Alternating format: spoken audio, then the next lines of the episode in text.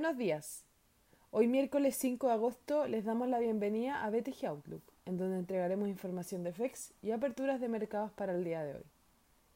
El tipo de cambio abre por bajo el cierre de ayer en 768,5, con los mercados globales operando al alza ante el avance de las negociaciones entre los legisladores para aprobar un nuevo programa de estímulos y por el acercamiento entre Estados Unidos y China que estarían coordinando para volver a tener reuniones a mediados de mes con el objetivo de afinar detalles de la fase 1 del acuerdo comercial.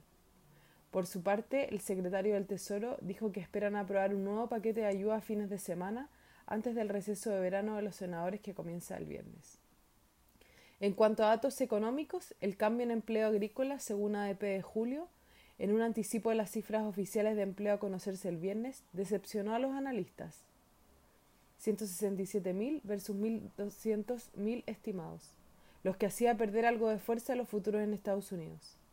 Ayer las bolsas terminaron el día positivas, a pesar de que el oro alcanzó nuevos máximos históricos y la tasa del tesoro de 10 años cerró en su menor nivel desde el desplome de marzo.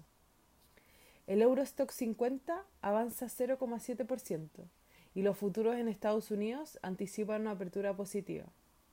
Por su parte, en Asia las bolsas cerraron mixtas, con el Nikkei cayendo menos 0,3%, la bolsa de Hong Kong rentando más 0,6% y el CSI 300 de China plano nuevamente. Los commodities siguen la misma tendencia, con el peso del cobre rebotando más 0,5% y el WTI ganando más 3,4% tras publicarse una caída en los inventarios de petróleo en Estados Unidos. La moneda estadounidense, a través del dólar index, se debilita menos 0,59%, mientras que el euro se fortalece más 0,65% respecto al dólar. Por su parte, la tasa del bono del Tesoro de 10 años se encuentra en 0,54%, aumentando dos puntos base en comparación al cierre de la jornada previa.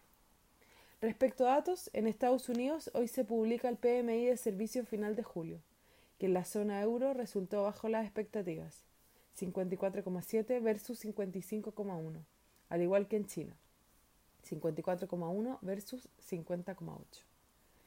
En cuanto a los indicadores técnicos, el tipo de cambio opera en 767,5 hasta ahora, a la baja con respecto al cierre de ayer, con el dólar a nivel global debilitándose y el cobre rebotando.